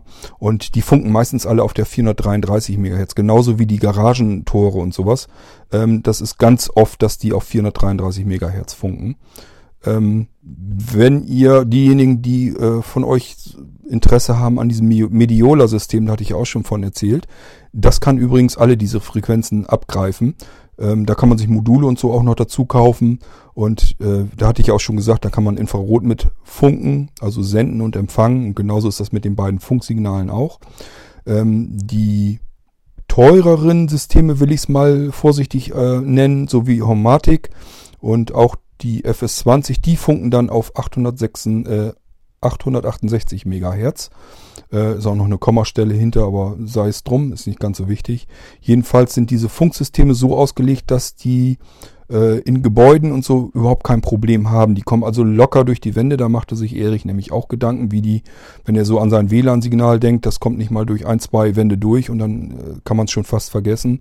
Das kenne ich, das ist bei mir genauso. Ich habe überall hier im Haus noch Repeater und wo es dann nicht weitergeht, versuche ich es mit Powerline weiter und es ist alles ein einziger großer Krampf. Also bis wir mal dahin sind, dass man sich einen WLAN-Router kauft und der kann das komplette Haus versorgen, ich glaube, da werden wir noch ewig von träumen. Ähm, wie dem auch sei, diese Smart Home Systeme, diese vernünftigen Systeme, wie ich sie mal hier nennen möchte, die haben diese Funkstandards drinne und die kommen sehr, sehr weit. Da ist es also wirklich so, dass ich ähm, auch noch in dem entferntesten Winkel meines Grundstückes, und das ist so ein längliches Grundstück, ähm, kann ich immer noch verschiedene Geräte schalten. Das ist gar kein Problem damit. Das funktioniert einwandfrei. Es gibt zwar ab und zu mal Funkstörungen, aber beim Homatic ist das eigentlich gar nicht so weiter tragisch. Ähm, die probiert es nämlich einfach nochmal. Wenn die irgendwie eine Funkstörung zwischendurch hat, warum auch immer, dann taucht das mit auf. Man bekommt also eine Meldung in der Zentrale, dass da eine Funkstörung war. Aber ich komme da als solches beim Benutzen eigentlich gar nicht hinter, denn es ist meistens so, dass er sagt, hier war eine Funkstörung, ist aber nicht schlimm, das nächste Signal funktionierte dann wieder und dann habe ich ihn eben darüber erreichen können. Das ist meistens so, wenn ich an meinen äh, Temperatursensor am Garten denke, da habe ich oft, dass da im Protokoll drin steht, dass da eine Funkstörung bestand. Aber ja, meine Güte, dann hat das Ding mal eben äh, nach fünf Minuten nicht die aktuelle Temperatur gesendet, aber dann nach der zehnten Minute dann wieder. Und da kommt man eigentlich gar nicht so genau hinter. Bei den Steckdosen genauso. Er versucht es mehrfach. Wenn er merkt, er kriegt die Steckdose nicht geschaltet, probiert es nochmal. Wenn das nicht geht, ich glaube, irgendwann steigt er dann aus. Aber das sieht man dann auch sofort, dass die Schaltsteckdose nicht geschaltet hat. Ähm, generell ist dieses Funksystem aber das einzig Vernünftige, was man eigentlich funkseitig ähm, tun kann. Also vergesst diese ganzen Smart Home Lösungen, die irgendwie versuchen mit Bluetooth was anzufangen oder mit WLAN. Das kann eigentlich nicht vernünftig funktionieren. Das ist einfach die Funkstrecken, die Reichweiten sind nicht gut, die sind sehr störanfällig, die kommen nicht durch Decken durch und nicht durch Wände vernünftig. Das macht alles keinen Spaß. Ähm, schenkt euch das und greift lieber zu vernünftigen Funksystemen, die in diesen Megahertz-Bereichen sind. Das sind auch, wie gesagt, so zwei Standardfrequenzen und in dem Bereich sollte man auch arbeiten. Ich weiß nicht weshalb. Es ist so, dass die 433 Megahertz Funksysteme nicht so eine hohe Reichweite haben. Die gehen oft nur so 20 Meter, aber die schaffen sie allerdings dann auch. Äh, Im Gegensatz, wenn hier ähm, manche Anbieter sagen, wir machen hier Bluetooth LE und die reichen 10 Meter, die reichen nämlich meistens nicht 10 Meter. Da muss nur eine Wand dazwischen sein, dann war es das. Ähm, bei den Homatic-Systemen, also die so im Bereich von 868 Megahertz funken, ähm, die schaffen eine Freifläche von, äh, von 100 Metern und die werden durchaus auch erreicht. Also die packen die, möchte ich mal fast behaupten. Wenn da ein paar Wände dazwischen sind, dann sind es vielleicht keine 100, sondern nur 80 Meter, aber es reicht im Allgemeinen völlig aus, um in seinem Haus und in dem Grundstück drumherum die Funkkomponenten im Griff zu behalten. Mal so ganz kurz allgemein so zu Funkfrequenzen. Das ist auch, ähm, ich habe mir mal überlegt, wie kann man das eigentlich mal erklären, wann eine Funkfrequenz, wann die mehr Daten durchgibt. Also beispielsweise bei LTE oder so, wenn man äh, in einer bestimmten Funk Funkfrequenz ist, ähm, was geht dann schneller? Äh, bekommt man mehr Daten durch, also eine höhere Transferrate, oder ist die Reichweite länger? Das hängt nämlich alles mit den Frequenzen zusammen. Ähm, ich habe mir dann so überlegt, man kann das am besten erklären, indem man das ähm, parallel zu einem Radio erklärt. Äh, jeder kennt ja äh, die Ultrakurzwelle, also UKW, und die Mittelwelle und die Langwelle, also LW. Und ähm, da ist das ja auch so, dass die Langwelle, die geht ja, hat ja eine Wahnsinnsreichweite. Ne? Diese lange Welle ähm, äh, ist ja im niedrigen Bereich und ähm, da hat man eine sehr schlechte Audioqualität, aber dafür eine riesige Reichweite. Da bekommt man ja die Radiosender aus anderen Ländern äh, sogar in, im Radio. Und ähm, wenn man an UKW denkt oder so, da ist die Audioqualität sehr hoch. Man hat ja eigentlich im Prinzip CD-Qualität und äh, kann vernünftig ähm, Musik damit hören. Ähm, aber die Reichweite ist sehr kurz und das hängt insgesamt mit den Funk Funkfrequenzen hängt das zusammen. Äh, also je ähm, höher die Funkfrequenz ist, desto kleiner ist die Reichweite. Und diese 868 Megahertz, das ist halt eine relativ ähm, lange Welle, äh, Funkwelle und dadurch ist die Reichweite, obwohl ja die Sendeleistung von so einer Homatikzentrale ja nicht besonders hoch ist, ähm, ist die Reichweite dieser Funkwelle halt so, so weit. Und äh, je höher man das macht, wenn man dann so an WLAN denkt, das funkt ja meist um 2,4 oder 5 Gigahertz Band. Und ähm, da ist die Reichweite ja sehr kurz. Dafür feuert er aber viel mehr Informationen durch. Man kann da eben, eben äh, drüber übers Internet gehen, auch mit hohen Geschwindigkeiten. Das würde mit Homatic nicht gehen. Braucht man da aber ja nicht, weil äh, Homatic braucht eigentlich nur ein verschlüsseltes Signal zu verschicken ähm, schalte die Steckdose ein, schalte sie aus und von der anderen Seite her, das Gerät muss ihm nur übermitteln können, hier sind jetzt 20 Grad im Garten. Und das sind also sehr wenige Informationen, die übertragen werden müssen. Die will man aber in einer möglichst hohen Reichweite haben, aber man möchte keine Sendelast dabei haben. Man möchte also nicht, dass die Homatic viel Strom verbraucht und einen besonders starken Sender eingebaut haben muss. Und das kann man da alles mit vermeiden, indem man dieses, diese Funkfrequenz benutzt. Ich werde mich da nochmal ein bisschen vernünftig durchlesen, dass ich es besser erklären kann irgendwann mal und werde da nochmal allgemein äh, nochmal was zu erzählen. Äh, dann nehmen wir uns mal die LTE-Frequenzen und so weiter vor. Einfach, dass man mal so versteht, warum bauen welche Anbieter in bestimmten Frequenzbereichen eher auf dem Land aus und eher in der Stadt und wo hat man eigentlich mehr Datendurchsatz und wo hat man die höhere Reichweite. Das kann ich da nochmal alles besser erklären. Das hier versuche ich nur jetzt gerade so ein bisschen aus dem Kopf, weil mir das einfällt mit den Funk Funkfrequenzen. Äh, wenn ich mir das einfach vorher nochmal eben durchgelesen habe, kann ich sicherlich verständlicher erklären.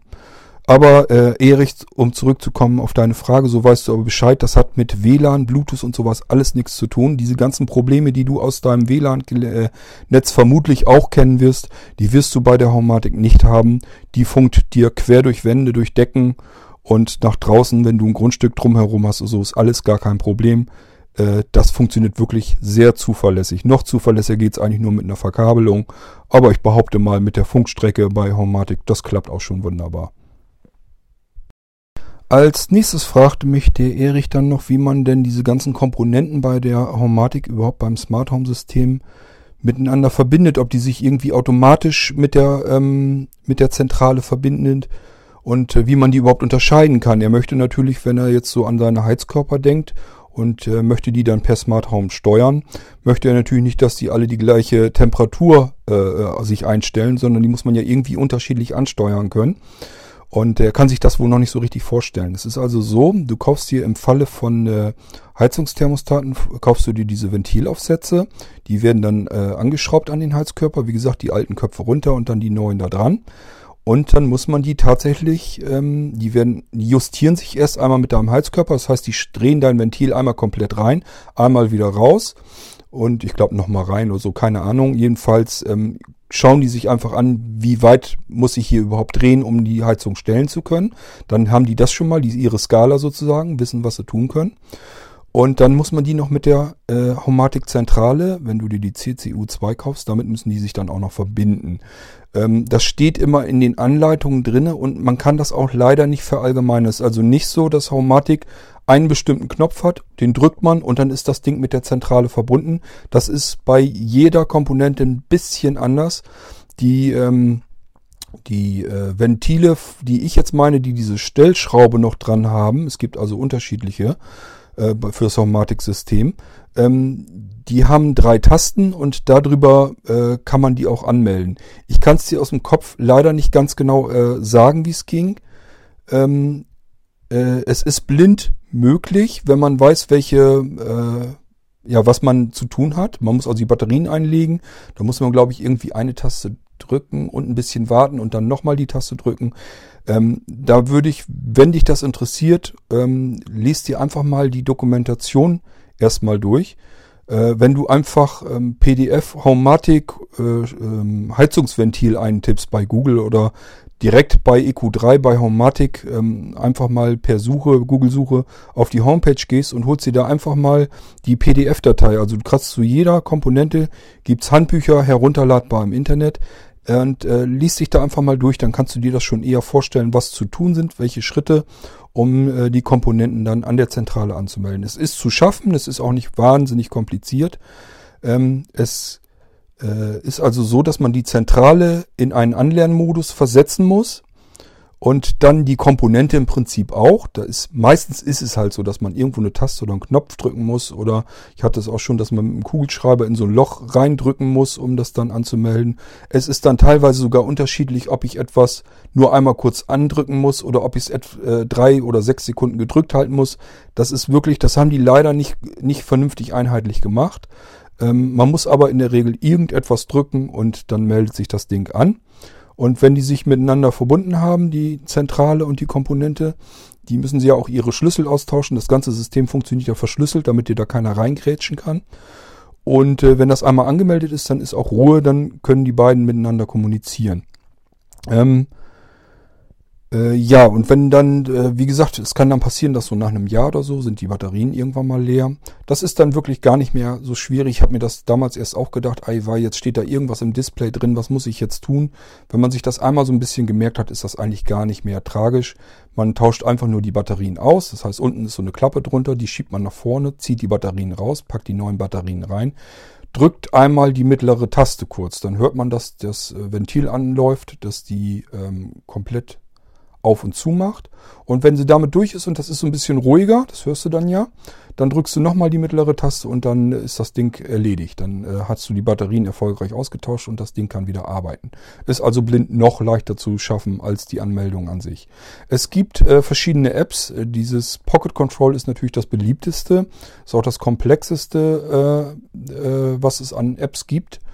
Ähm, speziell unter iOS, unter Android habe ich noch keine wirklich schöne App gesehen fürs Homematic-System, wo ich äh, auch nur ansatzweise denke, die kommt mit den Apps mit, die es fürs iPhone gibt.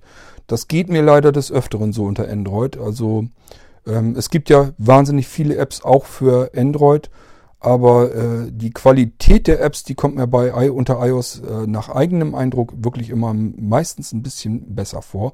Und das ist hier ganz besonders sogar der Fall. Also es, es geht mir einmal mit meiner Dreambox so. Äh, das ist so ein, so ein äh, digitaler Videorekorder. Ähm, da geben wir dann auch nochmal irgendwann drauf ein, was es da überhaupt so gibt. Denn die Dreambox, das ist mittlerweile ein bisschen altbacken. Es gibt neuere Systeme, die aber mit derselben Software laufen. Ähm, da gehen wir dann auch mal drauf ein, was man da so eigentlich alles mitmachen kann. Da ist das genau das gleiche Spiel. Die Apps unter Android, die sind schrecklich, die benutze ich auch nicht.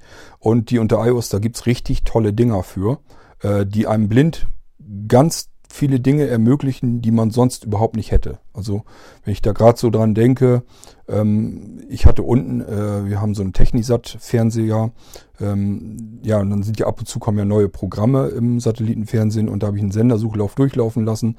Ja, und dann hat er die einfach komplett wild durcheinander gemixt. Und äh, jetzt äh, haben wir 500 Programme und wenn man von einem zum anderen schalten muss, dann sind da mehrere hundert Programmplätze eventuell dann dazwischen. Das ist eine einzige Katastrophe. So, und ich kann es nicht mehr richtig sortieren. Erstens macht sowieso schon keinen Spaß, mit der Fernbedienung so eine riesige Senderliste zu sortieren. Und blindlings schon gar nicht. Wenn man dann nämlich nicht mehr vernünftig gucken kann, dann geht's nämlich los. Dann hat man nämlich ganz schön Kopfschmerzen bei der Sache. Ja, und bei, der Dream, bei meiner Dreambox habe ich das dann äh, auch gemacht, habe einen Sendersuchlauf laufen lassen. Hatte ich da auch ganz viele Programme. Ja, und wie geht's dann da? Wie will man dann da die ähm, Sender wieder alle sortieren?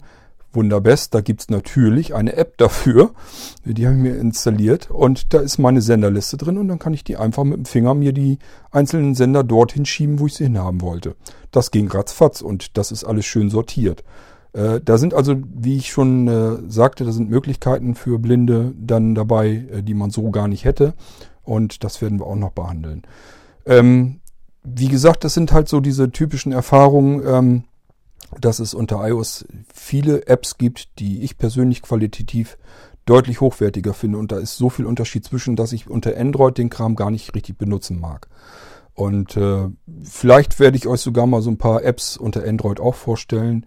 Ähm, Android hat verschiedene andere Vorzüge und Vorteile, äh, gerade wenn man viel basteln will oder so. Das heißt, es ist jetzt nicht so, dass ich jetzt Android verteufeln würde. Ähm, da kann man ganz viel mitmachen, aber man muss halt wissen, was. Und äh, man muss auch leider der äh, Ernüchterung nachgeben, was alles nicht geht unter dem Betriebssystem. Und das ist leider eine ganze Menge, finde ich jedenfalls. Da werde ich wahrscheinlich jetzt Schelte für kriegen. Aber das ist ja meine Meinung, die darf ich ja auch ruhig mal wiedergeben. Ähm, ja, und äh, wie gesagt, das ist bei der Homatic und so ist das auch alles so. Da gibt's sehr viele richtig tolle Apps unter iOS. Und da sind auch welche bei von einem Programmierer, ein deutscher Programmierer, der reagiert auch sehr gerne. Also wenn man den anschreibt als Blinder und sagt, Mensch, kannst du dies und jenes nicht noch machen? Der antwortet. Das ist ja schon mal der erste große Vorteil, ist noch nicht mal selbstverständlich. Und er äh, tut auch sein Möglichstes, um äh, uns zu helfen und da Dinge einzubauen, ähm, die wir gut gebrauchen können. Und äh, dessen App ist also so weit fortgeschritten, dass man darüber auch die CCU2, die Hauszentrale, in den Anlernmodus bringen kann.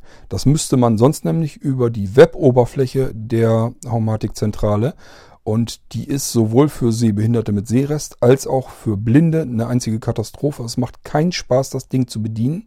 Es ist langsam und es ist schlecht ähm, zu navigieren. Es nervt einfach nur.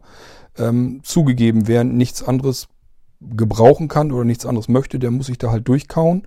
Und es geht auch. Es ist jetzt nicht so, dass es gar nicht bedienbar wäre blind, aber es macht halt überhaupt keinen Spaß.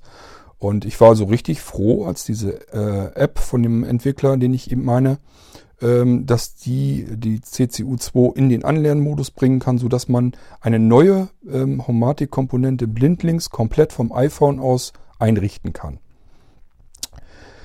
Da werde ich dann auch noch zu eingehen, drauf eingehen. Ich werde also äh, die Apps ja sowieso noch vorstellen, deswegen will ich hier jetzt gar nicht weiter dazu was sagen. Ähm, ich werde euch die Apps alle ein bisschen vorstellen, die die Homatic ansteuern können. Es gibt eine ganze Menge davon und die besten werde ich euch zumindest mal so eben präsentieren. Werden wir uns auch sicherlich mit VoiceOver dann anhören und dann, äh, das ist wieder ein anderes Thema, da gehen wir dann nochmal näher drauf ein. Ähm, aber so weißt du, äh, Erich, wie es ungefähr geht. Man muss also immer die Komponente jeweils an die Zentrale anmelden. Und äh, wenn die einmal im System drin ist, dann ist die da drin und dann kann man die auch ansteuern. Das kann man mit einer App machen. Man kann das Ganze progr äh, programmieren. Und wenn man erstmal programmieren kann mit dieser Computer-Software, dann kann man sich auch verschiedene Dinge auf äh, Tasten legen, auf Fernbedienungen, auf irgendwelche Zustände.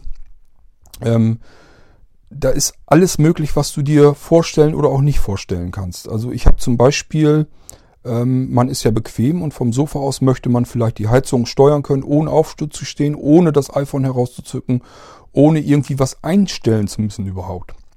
Dann habe ich mir einen Alarmsender genommen. Das ist so ein winziger kleiner Funksender fürs Schlüsselbund.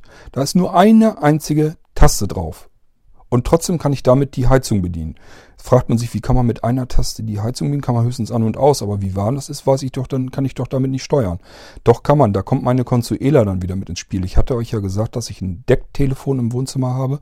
Und die quatscht ja. Und dann kann ich eben, habe ich den, äh, diesen Alarmknopf so geschaltet, dass man da eben einmal drauf drückt. Dann wartet man eben so eine halbe Schrecksekunde und da sagt Consuela übers Decktelefon, ich stelle die Heizung auf 20 Grad. Oho, alles klar, ich möchte es aber wärmer. Ich drücke nochmal die Taste. Kurz darauf sagt Consuela wieder, ich stelle die Heizung auf 22 Grad Celsius. Ich drücke nochmal, ich stelle die Heizung auf 24 Grad Celsius. Ich drücke nochmal, ich stelle die Heizung aus.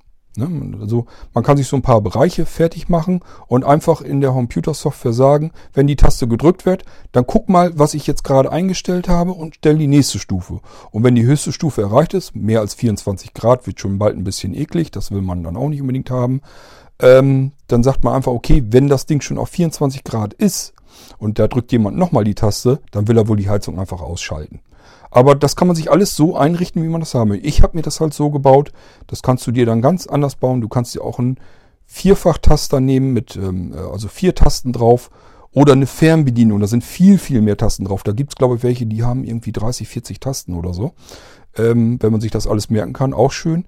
Äh, dann kannst du dir halt auf die verschiedenen Tasten da bestimmte Temperaturen und bestimmte äh, Heizkörper auch drauflegen. Du kannst sagen, ich sitze jetzt, hast jetzt vielleicht so wie wir hier, wir haben Esszimmer und Wohnzimmer in einem Raum so ein bisschen zusammen.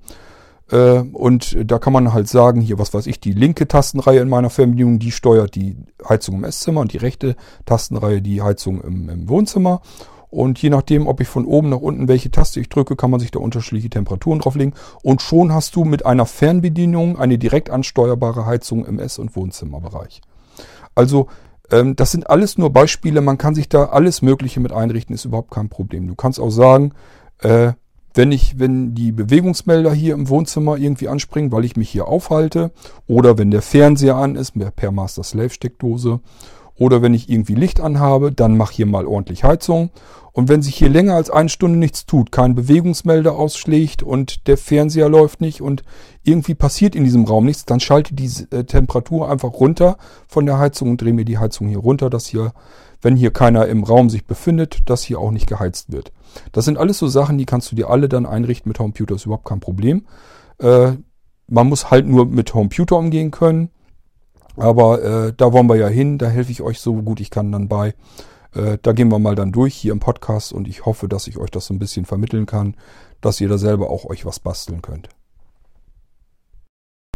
Das waren jetzt erstmal so die E-Mails, die ich so im Kopf noch hatte, wo ich noch näher drauf eingehen wollte. Da waren noch mehr dazwischen, aber ich meine, da war nichts, nichts Spannendes mehr zwischen, was jetzt hier für den Podcast gut wäre. Das waren einfach nur welche, die gesagt haben, ja, das üblich so, dass man, dass, ich sage ja, viele sagen ja, es ist toll, dass du wieder podcastest, ich höre mir das gerne an. Ähm, es hat also noch keiner gemeckert oder so, dass ich zu viel laber. Ich weiß, dass ich das tue, aber es macht ja nichts. Das ist ja mein Podcast, da darf ich tun, was ich möchte. Edgemann. Ähm, die E-Mails, die ich also so alle im Kopf hatte, die habe ich hier jetzt eben noch wieder abgefertigt. Ähm, wenn jemand Fragen gestellt hatte und äh, ich habe die irgendwie vergessen oder übergangen, kann ja genauso gut passieren, dass eine E-Mail mal gar nicht angekommen ist, ähm, schreibt mir bitte nochmal. Ich gehe gerne auf eure Fragen ein. Das ist immer eine prima Sache. Weiß ich wenigstens, worüber ich noch erzählen kann und was euch vielleicht ein bisschen was bringt. An der Stelle grüße ich den Andreas, das ist ein, mein Freund ist das, äh, und ähm, der hört den Podcast hier, das war mir ein bisschen unangenehm, das war für ihn eigentlich nicht gedacht. Sei es drum, äh, den Andreas, den kennt ihr persönlich nicht, aber diejenigen, die schon mal ein Notebook oder was gekauft haben, sollten ihn vielleicht kennen. Das ist nämlich derjenige, der dann mir hilft, mal eben eine Festplatte auszutauschen oder Speicher einzubauen. Ich hatte das ja schon mal gesagt, dass ich bei den, bei den meisten Notebooks mittlerweile traue ich mich das nicht mehr zu. Früher hatten die Dinger eine Wartungsklappe, da war eine Schraube dran. Das war für mich kein Problem, ist es heute immer noch nicht. Das heißt, da kann ich mit dem Schraubendreher beigehen, ziehe die Schraube raus, mache die Klappe auf, kann direkt an die Festplatte und den Speicher ran, kann das austauschen, alle kein Thema. Aber mittlerweile werden die Computer ja auch immer dünner gebaut und kleiner und äh, mehr vollgesteckt mit Technik. Und das Problem ist, die Gehäuse muss man komplett auseinandernehmen. Muss man also den kompletten unteren Boden muss man abnehmen, abschrauben. Meistens sind da noch so kleine Plastikhäkchen drin, da muss man aufpassen, wie nichts Gutes. Und äh, das traue ich mir alles mit meinem Seerest nicht mehr zu. Und der Andreas, äh, der ist ab und zu mal hier, der trinkt mal gemütlich ein Bierchen zusammen, sitzen im Garten oder drin. Und dann hilft er mir mal eben äh, das Notebook, die nächsten Notebooks auseinanderzunehmen und tauscht mir äh, die Speicher da drin aus. Und das ist eine riesengroße Hilfe. Das ermöglicht euch auch ähm, überhaupt, dass ihr ein Notebook äh, noch anders haben könnt, als es ist. Äh, ich habe es ja normalerweise so, am liebsten so, dass ihr die Notebooks so bestellt, wie sie sind, wie ich sie vom Hersteller bekommen kann, dass ich da gar nichts mehr dran rumändern muss. Aber manchmal hat man es leider doch, dass jemand sagt, das Notebook hätte ich zwar gerne, aber ich brauche mehr Speicher. Oder das Notebook hätte ich zwar gerne, aber da ist ja jetzt eine Festplatte drin. Ich möchte aber lieber eine SSD reinhaben. Ja, und dann stehe ich normalerweise ein bisschen auf dem Schlauch, wenn das Aas nämlich keine Wartungsklappe hat und komplett zerlegt werden muss, dann mache ich das mit einem ganz mulmigen Gefühl. Man hat da ein teures ähm, Notebook vor sich liegen und äh, äh, mangels Sehrest muss man da ähm, ja rumhantieren, ohne was sehen zu können das ist immer nicht so ganz schön und da bin ich immer ganz froh, wenn der Andreas dann mal hier ist und mir das dann eben fertig macht. Ähm, könnt ihr euch an der Stelle vielleicht auch mal bei ihm bedanken. Ja, ähm, das soll es von hier aus erstmal soweit gewesen sein. Trotzdem eine lange Folge geworden, weil ich eben so immer so schön geschwätzig bin. Ähm, aber ich, wie gesagt, ich gehe ganz gerne mal auf eure Fragen ein. Und wenn ihr noch weitere Fragen habt, dann stellt die ruhig. Ähm, dann haben wir irgendwann wieder eine Episode zusammen. Und ansonsten muss ich mal gucken, was mich als nächstes hier interessiert, was ich im Podcast ähm, erzählen möchte. Ähm, schauen wir mal. Ich weiß es jetzt noch gar nicht. Ich, mir fällt das meistens kurz vorher ein. Ach, das wolltest du ja auch noch mal und hier wolltest du noch was zu sagen. Und oftmals kommen dann ja schon wieder ein paar Fragen rein per E-Mail, dann kann ich da drauf eingehen. Irgendwas wird uns schon immer einfallen, dass wir, einfallen, dass wir den Podcast hier weitermachen können. So, ähm, das war's für diese Episode. Die habe ich heute ebenfalls noch am Sonntag aufgenommen, weil ich mal wieder so viel Lust dazu hatte. Ähm, ich muss jetzt noch weitergehen, muss noch weiter wieder ein paar Computer einrichten. Und äh, in der Zeit werde ich hier schön den Podcast noch wieder hochschaufeln. Dann habt ihr noch wieder eine neue Episode. Wann die neue kommt, weiß ich nicht. Ich erwarte ja morgen mein neues iPhone. Dann bin ich damit wahrscheinlich auch noch ein bisschen beschäftigt. Muss nebenbei ja die anderen Computer weiter einrichten. Und äh, muss mich auch noch ein paar andere Sachen kümmern. Äh, das heißt, kann sein, dass ich morgen keinen Podcast mache, aber dafür habt ihr heute zwei bekommen. Und so wird es wahrscheinlich so ungefähr weitergehen, dass ich so wenigstens hatte ich gehofft, dass ich so alle paar Tage mal eine Folge machen kann. Es wird also nicht so sein, dass ich jeden Tag hier ein, zwei Folgen abliefern kann. Aber das sehen wir dann, wie es ist. Ich will mir da keinen Stress und keinen Zeitdruck drunter machen. Und wenn es hinkommt, kommt es hin. Und wenn nicht, ist auch gut. Dann müsst ihr mal ein paar Tage warten. Andere Podcasts lassen sich äh, zwei Wochen oder vier Wochen Zeit. Ähm, das hatte ich eigentlich nicht vor. Ich wollte ein bisschen öfter podcasten. Es geht ja auch so schön leicht hier mit dem Smartphone.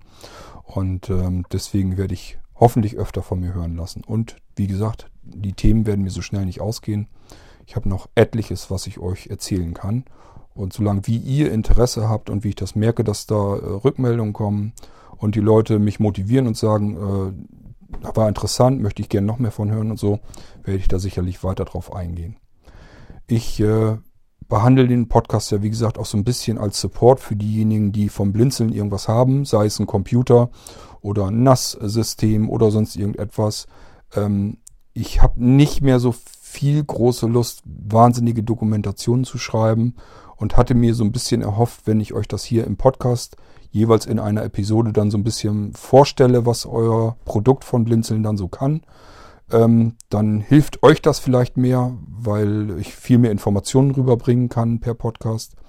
Und mir hilft es, ich kann mir das vielleicht so ein bisschen sparen, eine ausführliche Dokumentation dafür zu schreiben. Wollen wir hoffen, ob das so geht. Kommen wir dann auch hinter. Aber so hatte ich mir das vorgestellt mit dem Podcast. Alles im bunten Mix. Und bisher haben wir es ja so hingekommen und ich denke, so wird es auch bleiben. So, dann schmeiße ich euch mal wieder raus. Das war also die Episode wieder auf euer Feedback eingehend. Nochmal die Bitte, ähm, bewertet äh, den Podcast bei iTunes, schreibt eine Rezension, würde ich mich sehr freuen. Ähm, wie gesagt, muss jetzt, ich hasche jetzt hier nicht vor Komplimente und möchte auch nicht, dass ihr da mit aller Gewalt tolle Bewertungen reindonnert. Übertreibt dabei nicht. Der Podcast so toll ist der nun auch wieder nicht, das weiß ich. Ich tue das, was ich halt möchte, wo ich Lust zu habe und ähm, ja, den könnt ihr bewerten. Und wenn es eine schlechte Bewertung ist, komme ich da prima mit klar, habe ich kein Problem mit. Äh, kann ich gut mit leben. Das soll es dann gewesen sein für heute, für diese Woche. Wir haben einen Sonntag, das heißt, für mich ist die Woche hier jetzt auch vorbei. Und äh, das waren einige Podcasts. Jetzt haben wir jetzt acht Episoden. Ich glaube nur in dieser einen Woche. Länger äh, bin ich noch gar nicht dabei. Ich glaube, bin Montag angefangen. Ne? Ja, und äh, ich glaube, den Beschuss werde ich nicht so einhalten können, beibehalten können. Aber schauen wir mal, was ich schaffe. Spaß macht es auf jeden Fall. Ich habe da echt Lust zu. Und ihr werdet hoffentlich noch ein bisschen mehr von mir hören. Okay, bis zum nächsten Podcast bei Irgendwasser, denn irgendwas läuft immer. Denkt daran. Tschüss, euer Kurt Hagen. Ein Bock auf